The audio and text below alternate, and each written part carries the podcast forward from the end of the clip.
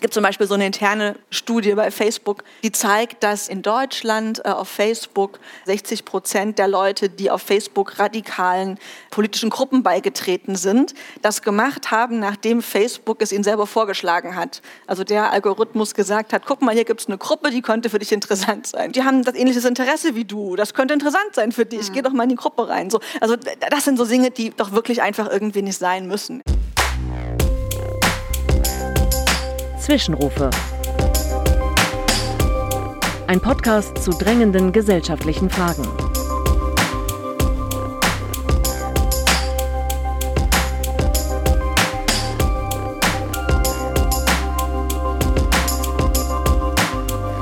Einen schönen guten Abend wünsche ich Ihnen allen und zunächst einmal muss ich sagen, ich freue mich richtig, dass so viele Menschen heute Abend hier sind. Das kennt man ja gar nicht mehr es ist schön, dass wir jetzt uns nicht nur im Netz sehen äh, oder bei Podcasts, auf Zoom-Konferenzen, sondern wirklich hier im Better Place Umspannwerk und das freut mich außerordentlich.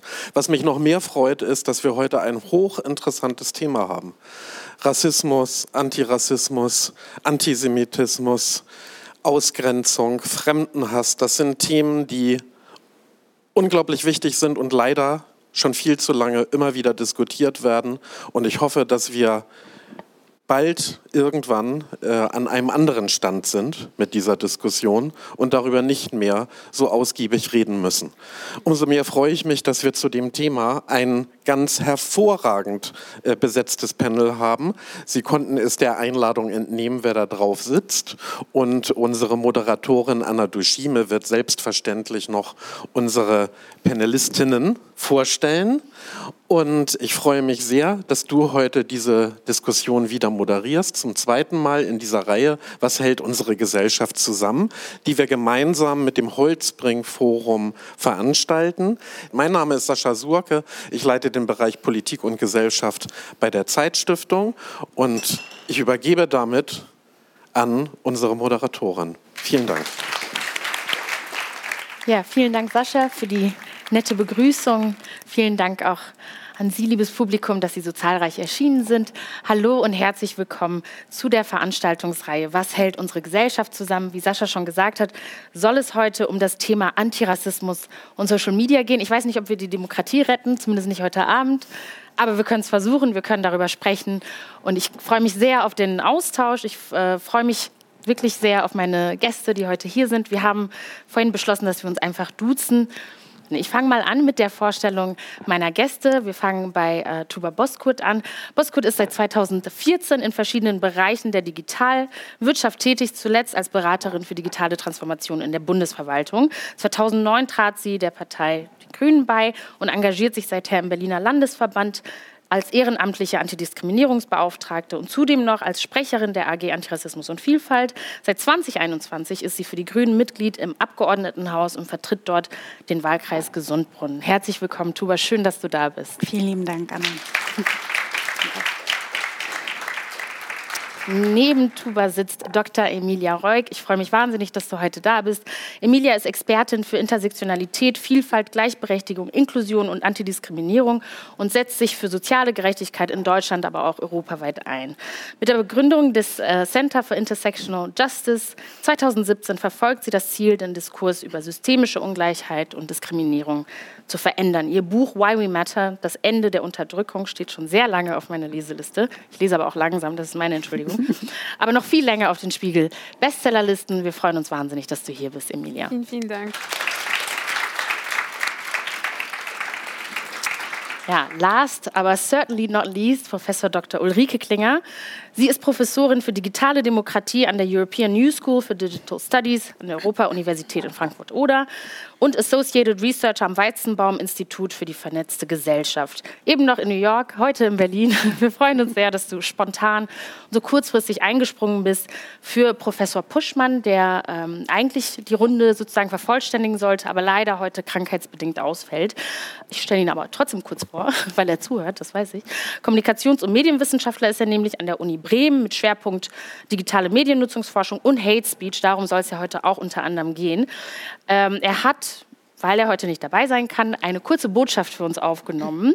Technik sei Dank, die werden wir gleich abspielen und dann starten wir dann auch schon in die Diskussionsrunde.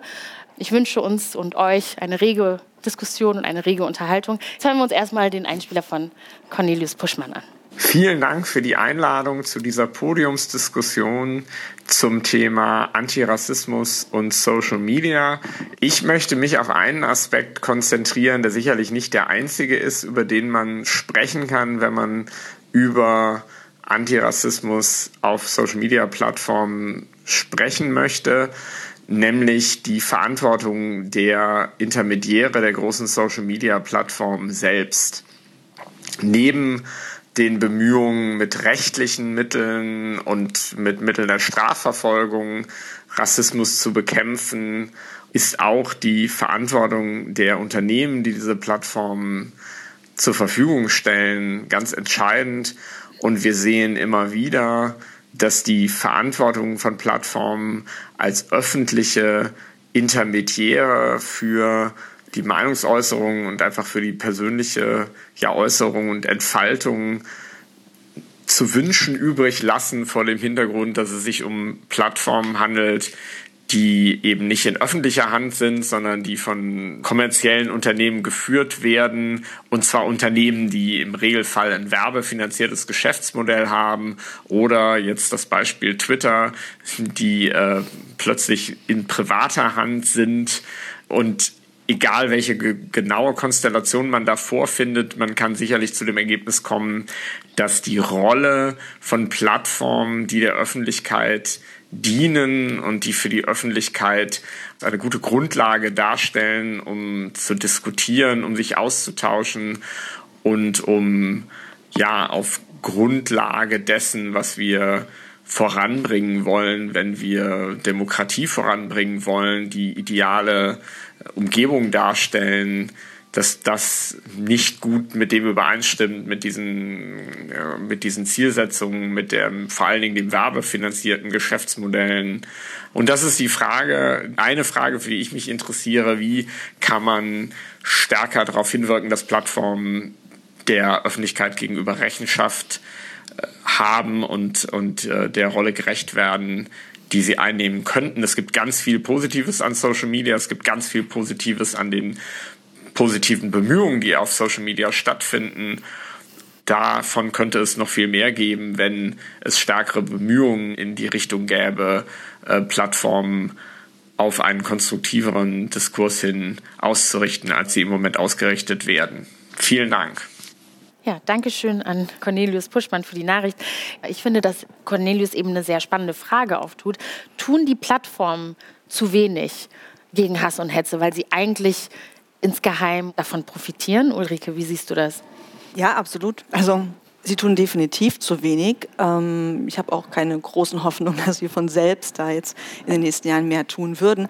Äh, das Problem geht eigentlich noch viel weiter, dass die Art und Weise, wie sie gebaut sind, strukturelle Anreize setzt für ähm, aggressive Botschaften, für negative Emotionen, mhm. ähm, für ähm, Dinge, die Wut auslösen, die dann einfach von algorithmischen Systemen auch stärker gewichtet werden.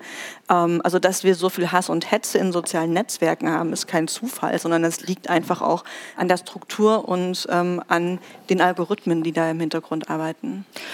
Emilia, du bist ja auch aktiv. Ich folge dir als Überfan auf sehr, sehr vielen äh, Plattformen. Wie gehst du damit um mit Hass und Hetze und was findest du, welche Verantwortung sollte Plattformen zuteilkommen? Also ich werde auf der persönlichen Ebene sprechen, weil mhm. ähm, ich glaube, diese Plattformen schaffen auch eine Person, also eine Person, die natürlich bin ich diese Person, aber teilweise auch nicht. Und es gibt sehr viel und ich werde dann und Menschen auf sozialen Medien werden zu Projektionsfläche für Hass, für aber auch für Liebe, für Bewunderung, für Frust, für ganz, ganz viele Sachen. Und deswegen ist es wichtig für mich, dass ich mich davon trenne, dass ich verstehe, dass sowohl, wenn ich auch Bestätigung bekomme, als auch Hass, dass es sehr wenig mit mir zu tun hat. Ja. Und so kann ich mich äh, davon distanzieren und äh, es äh, nicht zu sehr auf mich wirken lassen. dennoch betrifft es mich. Also ich bin auch eine empfindliche Person und ähm, wenn das vorkommt, dann ja, fühle ich mich auf einmal weniger sicher. Ich habe das Gefühl, äh, es ist ein bedrückendes Gefühl. Ähm, und gleichzeitig, was äh, mich sehr stört auf die sozialen Medien, ist das Schweigen das Schweigen mhm. der anderen und auch die Tatsache, dass ähm, ja eben die ganze Bestätigung, die es uns gibt, dann auf einmal nicht mehr vorhanden ist und dass Menschen auch sehr sehr schnell manipuliert werden können. Also das, das ist, ja. um dich, ich weiß nicht, ob ich dich richtig verstehe. Das heißt, Menschen, die vorher zum Beispiel eher in eine bestätigende Richtung gegangen sind, mhm. wechseln dann plötzlich, weil sie leicht manipulierbar sind durch können. Sie könnten genau, sie können okay. das, ja. Sie können das. Ähm, aber vor allem äh, viele äußern sich auch nicht. Also wenn es eine sehr, sehr klare Hassbotschaft ist und es gibt Neonazis, die mich mit dem N-Wort beschimpfen, dann ist es klar, alle sind ja. da, ach, das geht gar nicht. Aber wenn es eine andere Art von Hass, die vielleicht ein bisschen impliziter ist oder äh, nicht so klar erkennbar, die Gewalt ist für mich auf jeden Fall stärker durch solchen Attacken. Durch implizierte ja, als, oder ja. wenn es aus Personen kommt, die ähm, eigentlich auf unserer Seite sein sollten. Ah, von genau. denen man es nicht erwartet. Genau, von denen mhm. man das nicht erwartet und die vielleicht in der Öffentlichkeit auch nicht äh, rechts sind, sondern eher liberal, links. Ähm, genau. Tuba, du bist ja auch aktiv auf, auf sozialen Netzwerken. Kannst du mit dem, was Emilia gerade gesagt hat, eben, dass der Hass sozusagen, ähm, wenn er von unerwarteter Seite kommt, etwas mehr wehtut, weil er vielleicht unerwartet ist, was anfangen? Oder wie, wie, wie erlebst du das bei dir?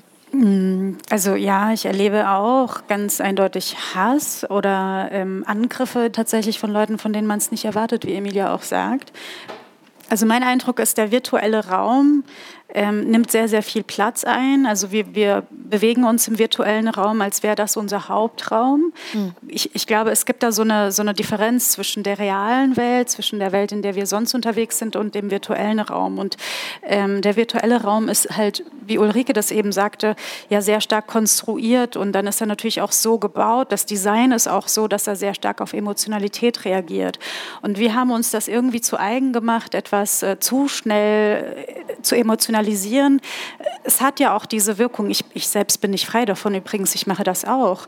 Das Problem ist nur, dass wir uns diesen, diesen äh, Habitus, diesen Duktus dann angewöhnen und glauben, überall genauso schnell emotionalisierend reagieren zu müssen.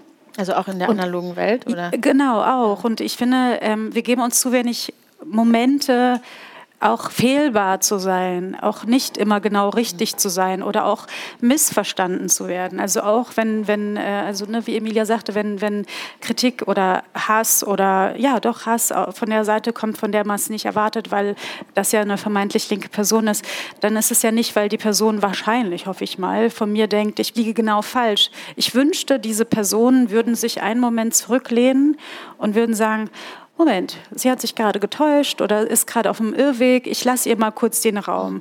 Aber wir haben immer diesen Drang, oder ich erlebe das, dass äh, Menschen reagieren müssen äh, und sehr kritisch reagieren müssen. Ich wünschte, es gäbe einen Moment, fehlbar zu sein. Ich glaube, das ist es. Ja. Vielleicht auch ein bisschen Raum, so eine gewisse Fehlertoleranz. Richtig, genau, genau. Emilia, du hast ja gerade von dem Schweigen gesprochen, von dem Schweigen der Mehrheit. Wie wirksam sind eigentlich Solidaritätskampagnen? Also ich erlebe das ganz oft, dass wenn ähm, jemand Opfer geworden ist von, von sagen, nennen wir es mal Hass und Hetze, dass sich dann einige Leute solidarisieren und manchmal auch ähm, eben wirklich koordiniert, strukturiert zusammenschließen und dann sozusagen so eine Solidaritätskampagne ähm, lostreten. Wie wirksam sind solche Kampagnen? Und es gibt ja auch Leute, die dann sagen, in zwei, drei Tagen ist es eh vorüber. Vielleicht einfach ducken und, und abwarten. Was ist die bessere Strategie? Also jedes Mal muss man auch schauen, okay, was sind, also was ist die Grundlage dafür?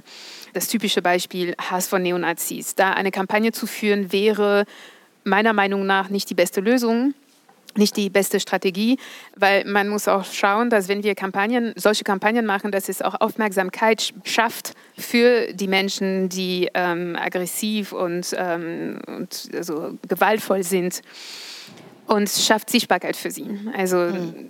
und für ihre Botschaft. Okay. Und in vielen Fällen denke ich mir, ähm, also Don't Feed the Troll ist mein Motto, also mein Mantra wirklich. Also deswegen manchmal fällt es mir schwer, aber irgendwann hatte die Bild-Zeitung, also Bild TV, ein ja. Video über mich gemacht. Und ich bin dann auf der Webseite gegangen, habe drei Minuten geschafft zu schauen. Ich habe das gesamte Video nicht gucken können. Bis so heute schlimm, nicht? Da, nee, bis heute nicht. Genau, loslassen ist auch wichtig. Und weil ich dachte mir, was bringt es, wenn ich jetzt eine Antwort formuliere? Ja. Was bringt es? Also sie erwarten nur das. Also das heißt, wenn ihre Absicht ist, dass ich reagiere und dass ich mich wehre, dass ich ähm, eben in ihre negativen Energie reinkomme, investiere, dann haben sie gewonnen. Ja. Ignorieren ist manchmal das Beste. Wenn es jetzt also eine andere Situation ist, nämlich ähm, so eine politische Debatte, die schief geht. Ne? Also das heißt, mhm. eine Debatte, wo die Argumente auch nicht äh, vernünftig miteinander getauscht werden, sondern es gibt eine Attacke über die, das Aussehen der Person, über die ethnischen Zugehörigkeit oder die Tatsache, dass diese Person queer ist oder so, egal. Dann finde ich Mobilisierungskampagnen, also Solidaritätskampagnen können sinnvoll sein, weil dann kann es eben die Debatte wieder lenken auf das eigentliche Argument. Ja. Und auch nochmal darauf aufmerksam machen, dass diese Attacken eben sexistisch, ableistisch etc. sind, weil sehr oft ist es nicht so, dass man das N-Wort brüllt und sagt, Nein, sondern der Rassismus äußert sich auch in einer viel insidiöser, impliziter Art und Weise. Mhm. Zum Beispiel die Intelligenz wird abgesprochen oder es wird gesagt, ich glaube nicht, dass du das verstehst oder die Person wird herabgesetzt in einer Art und Weise, die nicht explizit rassistisch oder ableistisch oder, oder, oder ist, ja. aber das ist trotzdem eine diskriminierende äh, Haltung. Und die muss entlarvt werden, die kann entlarvt werden in solchen Kampagnen. Und das halte ich in diesen Fällen für sinnvoll.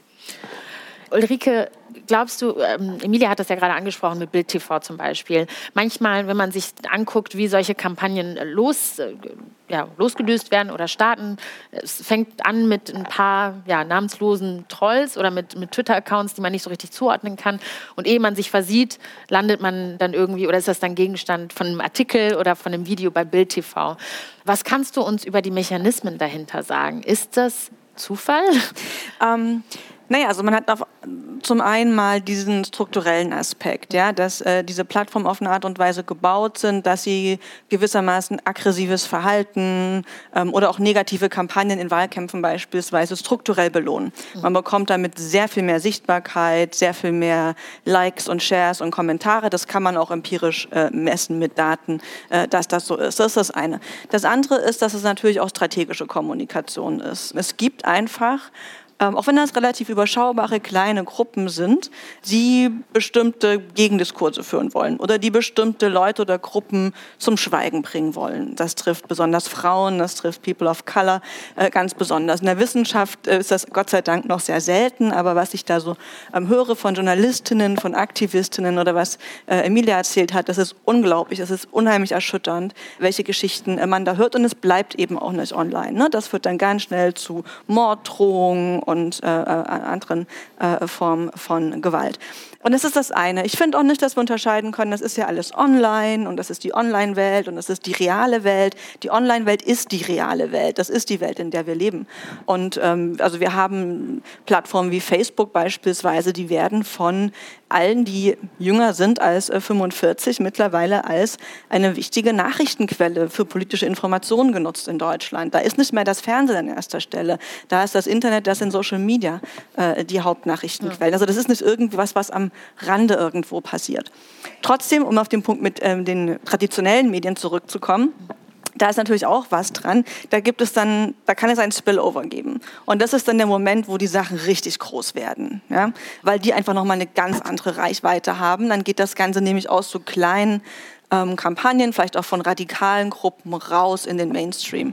Also wir haben das beispielsweise ähm, untersucht bei der äh, Kampagne gegen den Migrationspakt. Falls sich hier noch ein paar Leute daran erinnern, im Herbst, Winter 2018 war das ein, ein Riesenthema, was für alle Beobachter plötzlich ganz spontan aufkam. Ja, da Österreich meinte plötzlich, wir treten mit und machen da jetzt nicht mit, diese äh, United Nations Global Compact for Migration. Ähm, und alle haben sich gefragt, äh, huch, was ist denn da passiert? Wo kommt das denn plötzlich her? Da gab es natürlich eine Kampagne online der identitären Bewegung. Äh, später ist dann auch die AfD, sind äh, ähm, äh, rechte Blogs und äh, ähm, alternative rechte Medien da drauf gesprungen. Aber so richtig, richtig groß rein in den Mainstream ging das eben erst, als es Medienberichte Berichterstattung darüber gab. Und das ist eben oft auch ein Ziel von kleinen Gruppen, radikalen Gruppen, die mobilisieren da äh, auf diesen Plattformen, die unheimlich gut vernetzt, unheimlich strategisch sind. Deren Ziel ist es schon, in die traditionellen Medien reinzukommen. Ich möchte jetzt noch mal auf antirassistisches Engagement zu sprechen kommen.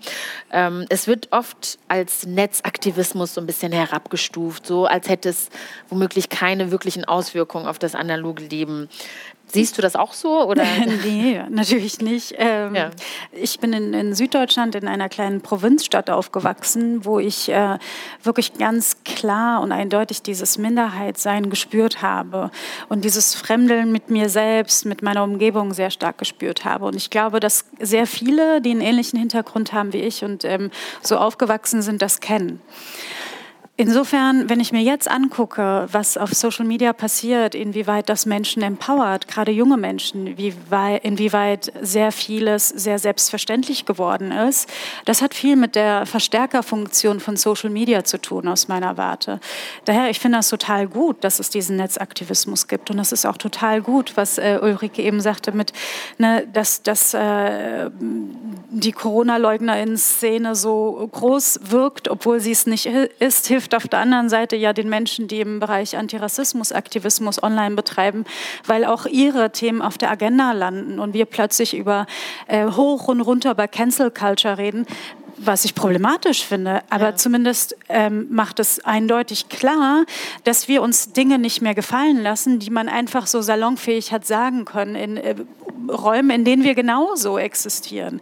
Also insofern, ich finde, Social Media hat, hat äh, einen ganz klaren empowernden Effekt. Es hat diese, diese Verstärkerfunktion ähm, und es setzt Dinge auf die Tagesordnung, um die Menschen nicht umhin kommen. Ein letzter Punkt. Ja. Ich bin ja Sprecherin für Antidiskriminierung meiner Fraktion und ähm, in den anderen Koalitionsparteien gibt es auch meine Pendants. Ähm, wenn wir unsere Themen äh, auf Social Media teilen, ist es so, dass wir überregional äh, ganz, also bundesweite Aufmerksamkeit für diese Themen kriegen, obwohl wir ja eigentlich nur Landespolitiker sind. Das heißt, es bewegt ja so viel mehr Menschen. Und wenn ich an mich denke, vor 20 Jahren und es junge Frauen und junge Mädchen gibt, die äh, irgendwo in der Südpfalz jetzt sitzen und dich sehen, dich sehen, dich sehen auf äh, Social Media und eure Inhalte äh, teilen, das äh, stärkt sie nur. Und das stärkt sie auch, wenn es eine Politikerin irgendwo in Berlin macht. Ja. Ich habe dazu mal eine mhm. Frage. Mhm. Kannst du ganz konkret ein Beispiel nennen, wo eine Debatte, die sozusagen im Netz angefangen hat und dann sozusagen Auswirkungen auf unsere Politik, auf politische Entscheidungen hatte. Gibt es irgendwie so ein junges Beispiel, was du da gerade Ja, ja, also das, das, ganz aktuelle Beispiel ist ja diese junge Frau, die ähm, an einer, einer ähm, Haltestelle beziehungsweise in der Bahn selbst Gewalt erlebt hat. Äh, eine türkeistämmige, also eine POC-Frau, die in der Bahn geschlagen wurde, richtig, und dann aus der Bahn raus äh, ging und dann noch diese Gewalt weiter äh, erleben musste. Und diese junge Frau hat ein Video darüber gemacht, was ihr widerfahren ist von ihrem Krankenbett im Krankenhaus. Und das ging durch die Decke. Und dadurch fing eine Diskussion in, in, der, also in der Partei, in den äh, Fraktionen an und auch im Senat. Die äh, regierende Bürgermeisterin wollte mit der jungen Frau ein Gespräch führen. Alle wollten mit ihr sprechen und es war ganz klar, dass, dass wir über Gewalt, über Übergriffe reden müssen, aber auch über die Frage, was genau ist denn Rassismus? Ist Rassismus nur dieser Übergriff oder ist es, fängt es schon früher an? Weil das, das junge Mädchen oder die junge Frau hat davon gesprochen, dass sie auch erstmal Gewalt gewaltvoll äh, angegangen wurde, verbal. Auch diese Diskussion haben wir angefangen zu führen. Und das Interessante war, sehr viele Menschen konnten plötzlich mitgehen, weil sie begriffen haben, ah, es ist das, was auch Frauen erleben in der Bahn, sexuelle Übergriffe beispielsweise. Man hat diese Analogie geschaffen. Ich habe bewusst sehr stark äh, und sehr häufig darüber gesprochen, um das nochmal greifbarer zu machen. Diese Angst, die Frauen ähm, erleben in der Bahn. Aber wir haben plötzlich darüber gesprochen, warum sehr viele BPOC ähm, also schwarze Menschen und Menschen of Color, es bevorzugen, in ihren eigenen Autos unterwegs zu sein, weil sie einfach Ge Gewalt erleben in den Öffis. Diese Diskussion haben wir plötzlich geführt. Insofern, das war sehr, sehr hilfreich. So sehr es äh, schmerzhaft war, das sich anhören zu müssen und durchleben muss äh, tragischer gewesen sein. Es hat äh, Türen geöffnet für eine Diskussion. Mhm. Das Jahr 2020 gilt international, aber auch in Deutschland als, als eine Art Wendepunkt. Ich habe früher in der Werbung gearbeitet und ich weiß, wie schwer es war, Menschen als Testimonials zu platzieren, die nicht blond und blauäugig sind. Ganz egal, ob ich die Kampagne geleitet habe selbst und so aussehe, wie ich nun mal aussehe. Es war immer sehr, sehr schwierig. Und jetzt ähm, sehe ich, dass die Werbebranche oder dass die Werbeindustrie, dass die Werbebilder viel diverser geworden sind. Ähm, was sagst du denn, Emilia, oder wie bewertest du sozusagen einmal das, was so sehr offensichtlich ist, diese Repräsentation, die jetzt, ähm, von der man, glaube ich, zweifelsohne sagen kann, da hat sich was getan. Ähm, schwappt das dann auch wirklich über in sagen wir mal, antirassistisches Engagement oder antirassistisches Bewusstsein. Würdest du sagen, auch dass 2020 ein Wendepunkt war oder sind es eher so Lippenbekenntnisse? Also es war auf jeden Fall eine, ein Wendepunkt, mhm. also das kann man nicht verleugnen. Und gleichzeitig, wie alle Veränderungen, es läuft auch die Gefahr, in der neoliberalen Logik zu fallen. Gestern war ich auf ähm, der Webseite von der Commerzbank und da habe ich ein lesbisches Pärchen mit Kind gesehen und dachte mir, okay, also schön, aber ja. Ähm, gleichzeitig, also ich will jetzt nicht über die Commerzbank sprechen, sondern über Banken generell sprechen und sie sind nicht divers. Also das heißt, dass die auf den höheren Etagen gibt es einfach gar keine Diversität. Deswegen Repräsentation ist wichtig, aber das hört dann nicht auf weil sehr oft kann es auch das Gefühl geben, ach gut, dann das haben wir jetzt geschafft. Und wir haben schon alles es, Wir haben das geschafft und es gibt jetzt keine ähm, Rechtfertigung für Aktivismus mehr. Jetzt äh, ist es normalisiert worden. Jetzt, wenn ich dieses ähm, Bild von dem lesbischen Pärchen nehme, Akzeptanz gibt es auch immer noch nur, wenn diese, die Menschen, die Minderheiten sich anpassen und assimiliert werden an der Norm.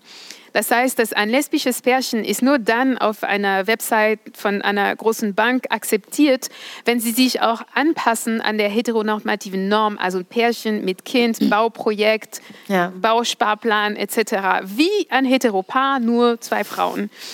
Und das ist auch das Gleiche mit schwarzen Menschen, mit Minderheiten im Grunde.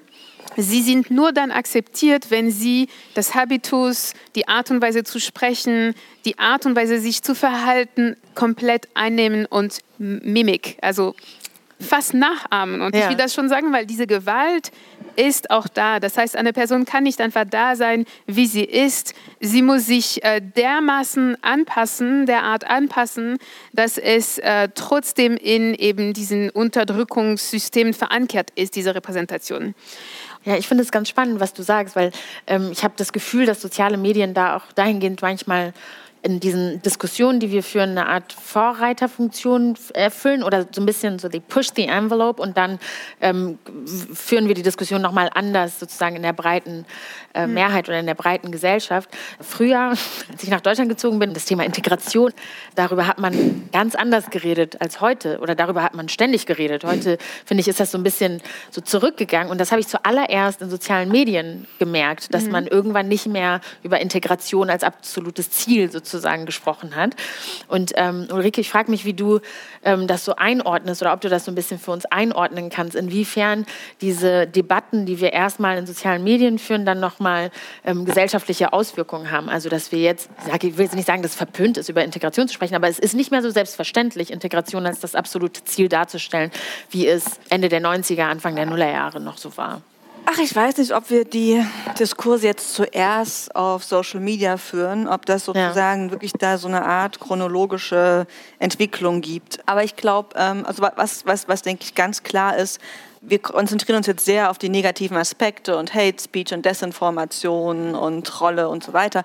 Aber das natürlich, habt ihr ja auch schon gesagt, dass Social Media äh, durchaus sehr, sehr viele positive Effekte haben äh, auf den öffentlichen Diskurs, äh, für Demokratisierung und man einfach wirklich feststellen muss, dass äh, soziale Medien Gruppen, die marginalisiert waren oder marginalisiert sind, auch eine Stimme gibt, ja, die gehört werden können, die ähm, Sichtbarkeit bekommen, die sich vernetzen können, ähm, die einfach merken, sie sind da nicht alleine. Ähm, eine Debatte, die ja aus dem Netz, um es auch mal mit Anführungsstrichen zu sagen, kommt. Vielleicht eine der bekanntesten und auch eine, eine recht wirkungsvolle war ja diese ganze MeToo Debatte.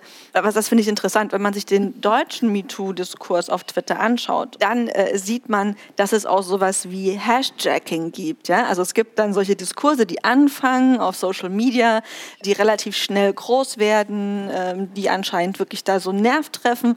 Und dann kommen Akteure, die sich draufsetzen und äh, diesen Hashtag äh, dieser, dieser, Debatte quasi klauen oder kidnappen oder da Trittbrett fahren. Hm. Ich finde, das hat man ja auch, also so ein ähnliches ähm, ein ähnliches Phänomen hat man ja auch im Zusammenhang mit dem äh, Mord an George Floyd beobachten können, dass viele, glaube ich, Wohlmeinende den Hashtag benutzt haben, aber vielleicht auch als eine Art, ja, es war zum Teil sehr performative, wenn ich das so sagen kann.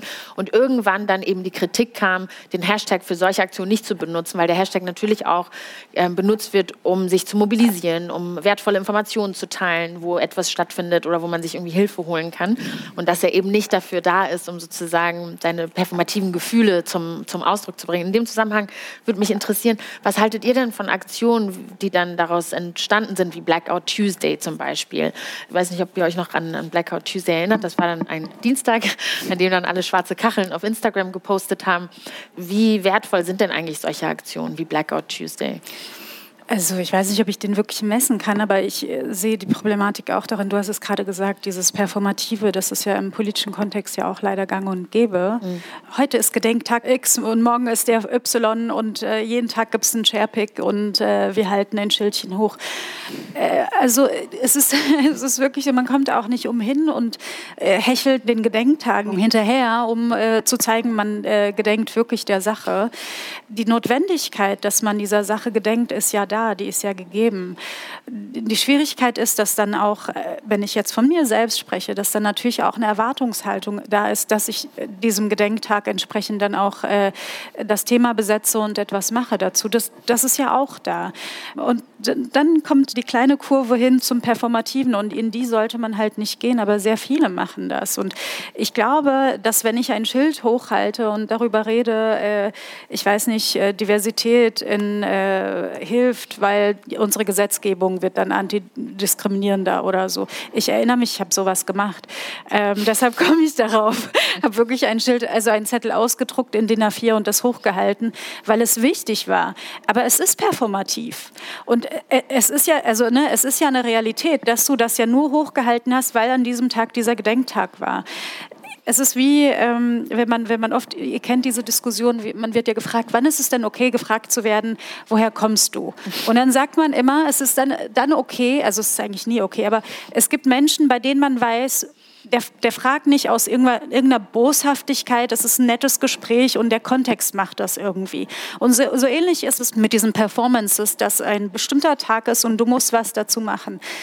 Es gibt die Authentizität der Person und die begründet, ob es wirklich performativ ist oder ob es echt ist. Mhm. Und bei Brands ist es oft dieses Whitewashing, Pinkwashing, äh, was auch immer, das passiert immer wieder, dass, dass sie sich auf Aktion setzen. Ich glaube, wir sollten es gar nicht erst problematisieren. Also, das ist ganz egoistisch, ich weiß, wenn ich das sage, gerade die ich, die ich äh, selbst solche Schildchen gemacht habe. Das ist so ein Nebenschauplatz. Das ist egal, ob die Leute das äh, aus äh, performativen Gründen machen, ob es authentisch ist oder nicht. Es ist wichtig, dass diese Themen besetzt werden und es ist wichtig, dass diese Hashtags trenden, auch wenn Hashtagging passiert. Trotz allem, sie helfen, weil sie wirklich Themen dann voranbringen und sie geben uns tatsächlich, die wir in der Politik sind und auch auch einen diversen Hintergrund haben, eine Legitimität für die Themen, die wir besetzen wollen. Insofern ich finde es okay. Nicht, nicht, dass ich das Performative toll finde, aber ich glaube, es, äh, es hat so einen verstärkenden Effekt. Das ist ein ja. vergleichsweise kleiner kleinerer Preis. Richtig, genau, genau, Was denkst du, Emilia? Also ja klar, die sind performativ. Ähm, mhm. Weil solange etwas populär wird auf Social Media oder generell, dann äh, stürzen sich alle darauf. Ne? Das heißt, wenn äh, alle schwarze Kacheln haben, dann wollen das alle machen. Also es verliert, es wird komplett verwässert, mhm. es verliert äh, die Bedeutung und deswegen finde ich das äh, problematisch und dennoch ähm, sehe ich das äh, auch ähnlich in dem Sinne, dass es positive Seiten hat. Ne? Also es kann auch äh, Aufmerksamkeit schaffen, äh, Bewusstsein schaffen. Und gleichzeitig finde ich auch Aktionen wie zum Beispiel so International Women's Day oder Black History Month, auch wenn sie positive Seiten haben, wie ähm, Debatten Raum zu geben mhm. oder bestimmte Initiativen für eine bestimmte Zeit auch viel Sichtbarkeit zu geben, weil das tut es auch, haben sie auch den Effekt, die sozialen Bewegungen auch gehorsamer zu machen und die Wut zu bändigen, weil das heißt, hier, wir geben euch einen Monat für Black History. Und es gibt unzählige Aktivitäten, es gibt viele Menschen, die alles drauf setzen und sich bemühen, ah, wir müssen die und die und die und die und die Aktion machen äh, mhm. während diesem Monat. Aber gleichzeitig werden die Curricula, Curriculas in der Schule nicht geändert, die Schulbücher werden nicht revidiert. Es gibt nichts, was auf ähm, staatlicher Ebene gemacht wird, um eben Black History Month oder wenigstens den Ansprüchen gerecht zu werden. Es ist nah an Manipulationen Deswegen finde ich das problematisch. Und das Gleiche auch mit äh, International Women's Day. Es gibt International Women's Day, alle stürzen sich drauf und es gibt dies und das. Wie, wie Pride Month, genau das Gleiche. Ja. Und gleichzeitig gibt es eben in Deutschland immer noch die Situation, wo zwei Frauen, die ein Baby haben, immer noch hochgradig diskriminiert werden. Das Gleiche auch mit International Women's Day.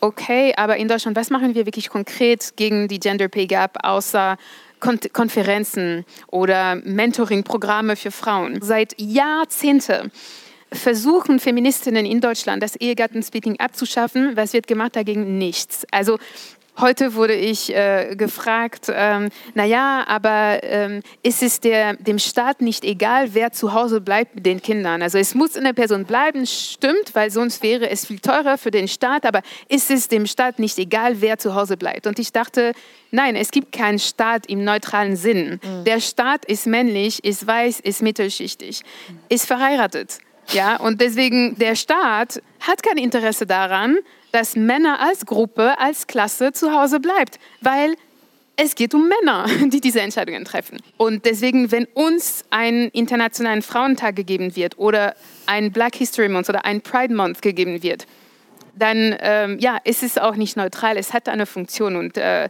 wir sollten uns nicht so einfach Ach, das Wort habe ich. Äh, abspeisen. Ja. Einlullen. Ach so, abspeisen. Einlullen. Manipulieren lassen ah. äh, ist die weniger gute Version vom Wort, die ich gesucht habe. Ja. ja. Ich bin äh, froh, dass du auf den Staat zu sprechen gekommen bist und finde das ein sehr, sehr guter Satz, also dass der Staat männlich und mittelschichtig ist und vor allem verheiratet. Also dem kann ich sehr gut folgen. Ähm, ich wollte noch mal darauf zu sprechen kommen, weil wir vorhin kurz die Verantwortung der Plattform angerissen hatten. Jetzt haben wir gesagt, die, bei den Plattformen, die haben vielleicht gar kein wirkliches Interesse daran, diese Debatten auf eine Art zu steuern, dass sie eben ähm, für viele nicht, nicht so zum Nachteil geführt werden. Welche Verantwortung hat denn dann vielleicht der Staat? Müsste der Staat auf irgendeine Art und Weise eingreifen? Ich richte die Frage mal erstmal an dich, Ulrike. Ähm, wenn die Plattformen aus Eigeninteresse handeln, was sollte der Staat, was sollte die Gesellschaft tun?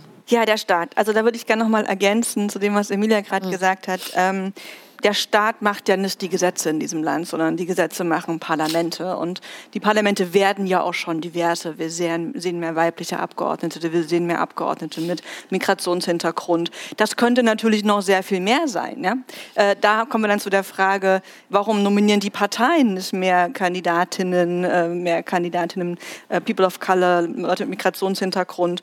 Äh, und da kommen wir dann wieder zu der Ausgangsfrage zurück, Hass und Hetze im Netz beispielsweise, weil weibliche äh, Politiker oder äh, Politikerinnen mit Migrationshintergrund sehr viel mehr von Hass und Hetze abbekommen. Natürlich auch strategisch, was viele einfach davon abhält, in die Politik zu gehen, weil man da sehr, sehr exponiert ist, sehr, sehr viel davon abbekommt. Das betrifft die Familie, das betrifft das gesamte Leben. Und das ist so ein Punkt, wo es dann, denke ich, gefährlich für Demokratie wird. Wir haben ja schon auch viele Gemeinden, wo dann keiner mehr Bürgermeisterin sein möchte. Das führt dann natürlich dazu, dass im Endeffekt der Staat dann vielleicht, wenn man das so, so festhält, äh, weiß und männlich ist, weil einfach einfach andere auch äh, stark abgeschreckt werden. Aber um auf deine Frage zurückzukommen, die Verantwortung der Plattform, da, wie gesagt, haben wir relativ wenig Hoffnung. Muss dann jetzt der Staat was machen? Und ich denke, ja, auf jeden Fall. Wir leben in äh, einer Demokratie und wir haben das große Glück, dass wir als Bürgerinnen einer Demokratie ja da etwas auch tun können, politischen Druck ausüben können. Wir sehen auch gerade auf der Ebene der Europäischen Union, das ist eigentlich die einzige Ebene, wo gerade wirklich ernsthaft was in Sachen Plattformregulierung Regulierung passiert im äh, Digital Services äh, Act, der tatsächlich auch bestimmte Probleme da äh, mal anspricht. Wir haben in Deutschland, in Frankreich auch, ähm, wir haben das NetzDG, wir haben in Frankreich ein Gesetz gegen ähm, Hass im Internet oder gegen Fake News. Ähm, also da gibt es Schritte in Europa, in anderen Ecken der Welt eher noch mal sehr, sehr, sehr viel weniger. Und ich finde das äh, richtig. Ich glaube, es sollte am Ende nicht nur der Staat sein, sondern es ist eigentlich eine gesamtgesellschaftliche Aufgabe. Äh, immer zu sagen, die Politiker, die sollen mal machen, ist da irgendwie auch äh, nicht so ganz zureichend. Da gehört die Zivilgesellschaft rein, äh, da gehört Wissenschaft rein, da gehören wir alle ähm, irgendwie rein mit an den Tisch, auch wenn es darum geht, wie sollen diese Algorithmen eigentlich gestaltet sein? Und wie kann das eigentlich sein, dass da einfach äh, äh, Plattformen, äh, auf denen der öffentliche Diskurs stattfindet, die einzelnen Milliardären gehören, muss man ja jetzt wirklich so sagen, da tun und lassen können, was sie wollen. Ähm, ich habe gar nichts dagegen, dass die viel Geld verdienen. Ähm, mhm. Aber die Geschäftsmodelle dieser, dieser Plattform sind derart optimiert darauf, Werbeplattformen zu sein, äh, kostet es, was es wolle. Äh, und vollkommen egal, welche ähm, Nebeneffekte, Kollateraleffekte das, auf dem, das für demokratische Diskurse hat. Und ich finde, ähm, mir fiel schon, dass das müssen wir uns nicht gefallen lassen. Äh, als Demokratien müssen wir uns das nicht gefallen lassen. Wenn wir jetzt in, in China leben würden und etwas gegen Gesichtserkennung in den Straßen hätten, äh, könnten wir relativ wenig dagegen tun. In der Demokratie sieht das ein bisschen anders aus. Wir müssen nur was dagegen tun. Und als Gesellschaft haben wir das bisher nicht gemacht. Also da gibt es Inhalte, die wir nicht in Ordnung finden, illegale Inhalte beispielsweise. Mhm. Ähm, dann sollen die Plattformen sich mal drum kümmern. Die sollen das löschen. Am besten machen die so einen Algorithmus, der macht, dass das alles äh, weggeht. Äh, Hauptsache, wir müssen uns nicht drum kümmern. Aber doch, das müssen wir als Gesellschaft. Ganz konkret, was kann ich denn als Einzelperson jetzt machen, um eben nicht immer nur sozusagen die Verantwortung hin und her zu schieben? Also Einzelpersonen können schon was tun. Und letzten Endes kann es auch nicht wieder sozusagen dem Konsumenten angelastet werden und ja. zu sagen, dann dann nutzt halt Facebook nicht oder dann nutzt die Plattform nicht oder dann mach halt dies. Aber natürlich können auch wir als Einzelpersonen was machen. Also beispielsweise verbreitet sich äh, Desinformation sehr, sehr stark dadurch, dass sehr, sehr viele Leute, wir alle, Dinge teilen, ohne sie tatsächlich mal gelesen und angeklickt zu haben. Es gibt ja mehr qualitativ hochwertige Informationen, die uns zur Verfügung stehen, als jemals in der Menschheitsgeschichte. Ja, es kann ja jeder von uns eine Zeitung abonnieren. Ähm, wir haben den öffentlich-rechtlichen Rundfunk, wir haben die Mediatheken. Wir müssen nicht einfach nur lesen, was uns da irgendwie in die Facebook-Timeline äh, gespült wird oder was halt zufällig da auf WhatsApp verbreitet wird. Aber also das sind Dinge, die wir schon tun können, jede und jeder für sich aber die lösen das Problem nicht. Das Problem ist, wie diese Plattform, äh, diese Geschäftsmodelle funktionieren. Die Plattform selber, Facebook, äh, Twitter, äh, YouTube, Google, die haben keinerlei Anreize. Die haben überhaupt keine ökonomischen Anreize, äh, ihre Algorithmen anders äh, zu programmieren, anders einzustellen, um weniger äh, schädliche Kollateraleffekte auf demokratische Diskurse zu haben. das sind Werbeplattformen für die ist es wichtig, dass wir möglichst viel Zeit dort verbringen und dass wir da kognitiv aktiv sind. Also da irgendwie ne, so ähm, auch aktiv sind, Dinge liken, Dinge teilen, weil das unsere Aufmerksamkeit wird ja dann quasi an äh, Werbung, an Werbetreibende äh, verkauft. Ja? Und was uns unheimlich aktiv hält und lange auf diesen Plattformen hält, sind Dinge, die uns aufregen. Das ist einfach äh, so. Und genauso sind die eingerichtet. Also wenn Facebook so einem angry, ähm, so eine angry Reaktion, diesem angry Smile mehr Gewicht gibt in den Algorithmen als im ganz normalen Like, ist das quasi einfach äh, spiegelt sich das quasi wieder. Ja? Ähm, und die haben einfach keine anderen Anreize, das anders einzustellen. Natürlich könnten sie das machen, aber das sind Aktienunternehmen. Und wir alle als Bürgerinnen können uns aber natürlich verhalten in der Demokratie, politischen Druck auch ausüben, dass diese Anreize durch sinnvolle Politik anders gesetzt werden. Ich möchte noch einmal kurz auf die, ähm, auf die gesellschaftliche Ebene kommen. Vielfach wird ja moniert, dass eine Spaltung der Gesellschaft stattfindet, dass ähm, unsere Art miteinander zu sprechen verroht ist. Kann man das so einfach übertragen? Kann man sagen, so wie wir miteinander in sozialen Medien sprechen und wenn da sozusagen eine Spaltung zu beobachten ist, ist sie eins zu eins auf die Gesellschaft zu übertragen? Also beobachtet ihr ganz konkret auch eine Spaltung der Gesellschaft, so wie sie eben auf sozialen Medien vielfach moniert wird? Mein Gefühl, mein Eindruck ist ja, was ich versucht habe eingangs zu sagen, es gibt äh, eine geringere Fehlbarkeits, Fehlertoleranz, wie auch immer, das, das Gefühl habe ich schon.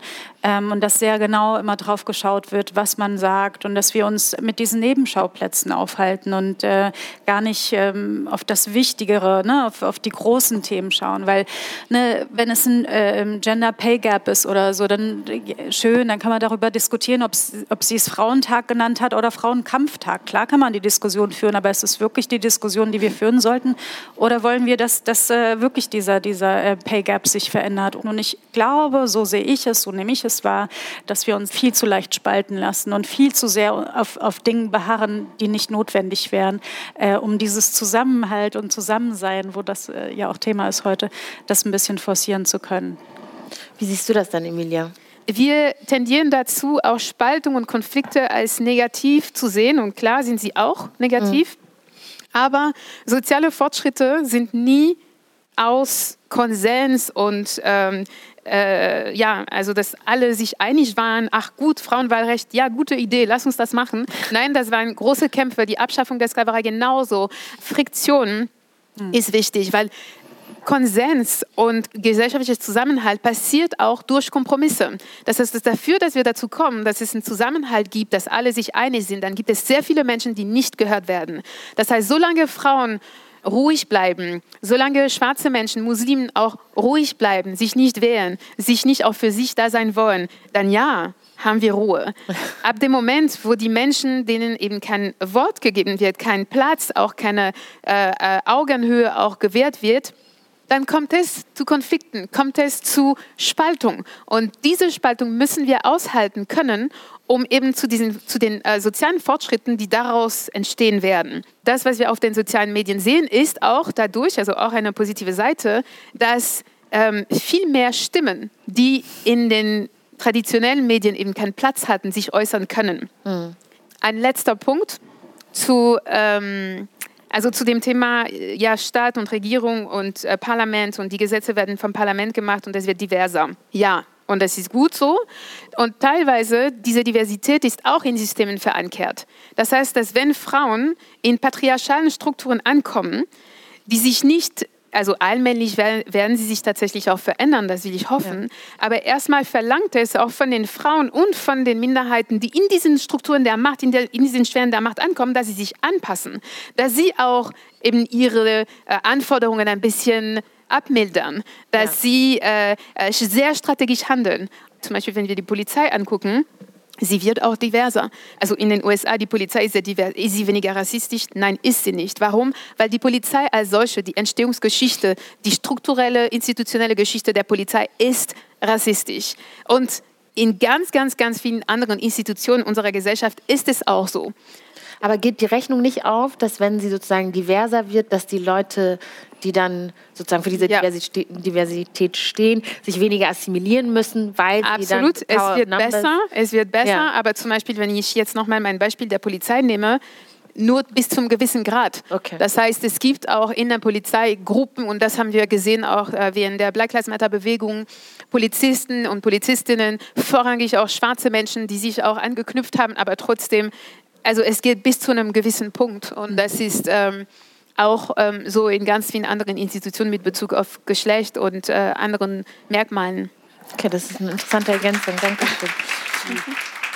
Emilia hat gesagt, Friktion ist gut, Spaltung ist gut. Wie viel Spaltung hält die Gesellschaft aus? Wie viel Friktion? Ich finde es gut, wir dass wir über Spaltung reden, weil im Endeffekt geht es ja darum, was hält die Gesellschaft ähm, äh, zusammen. Und wir wollen doch nicht in einer Gesellschaft leben, in der sich alle ständig einig sind. Also das ist doch ein furchtbarer Gedanke. Das wäre dann quasi auch keine äh, Demokratie mehr. Also ja, man muss auch ein bisschen Spaltung äh, äh, aushalten können.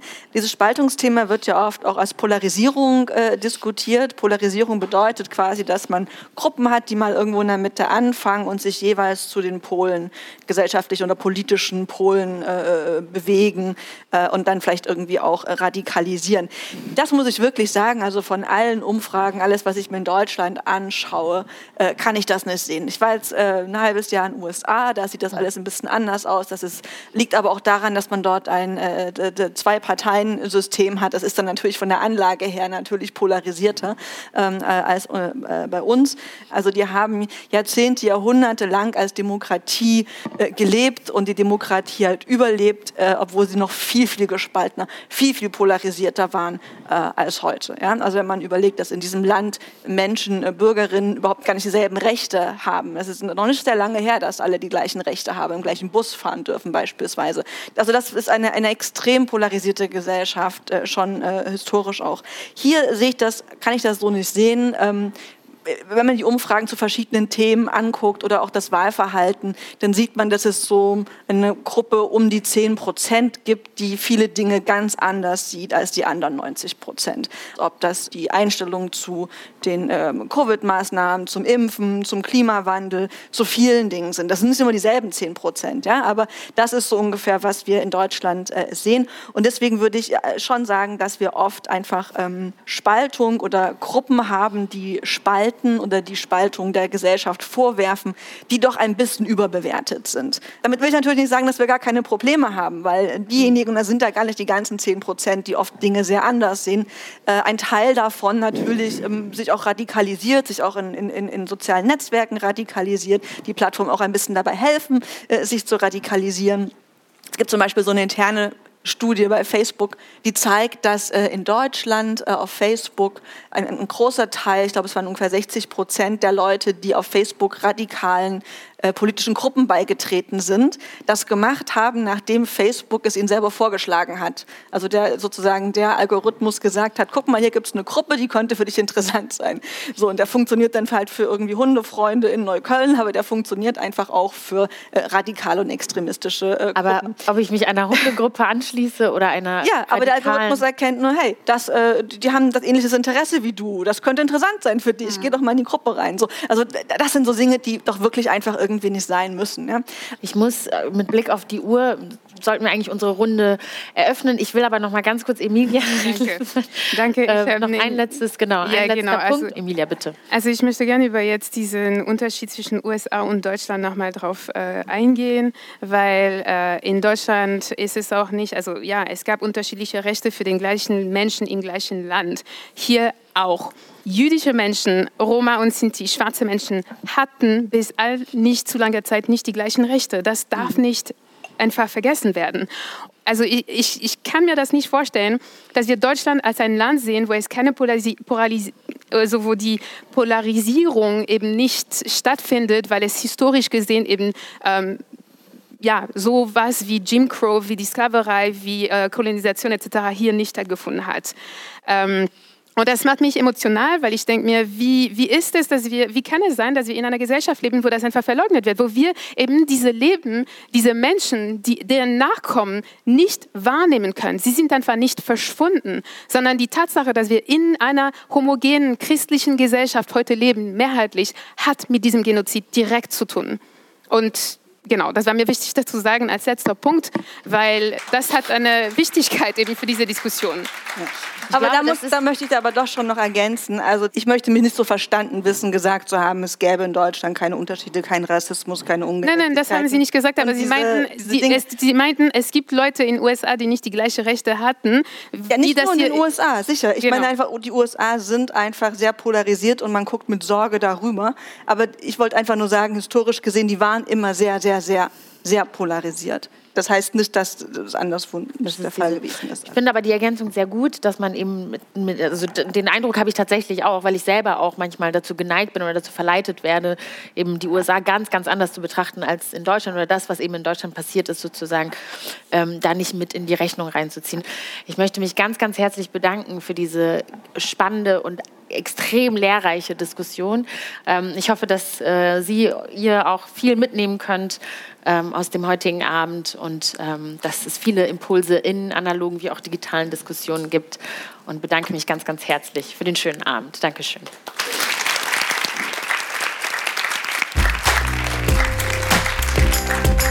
Zwischenrufe.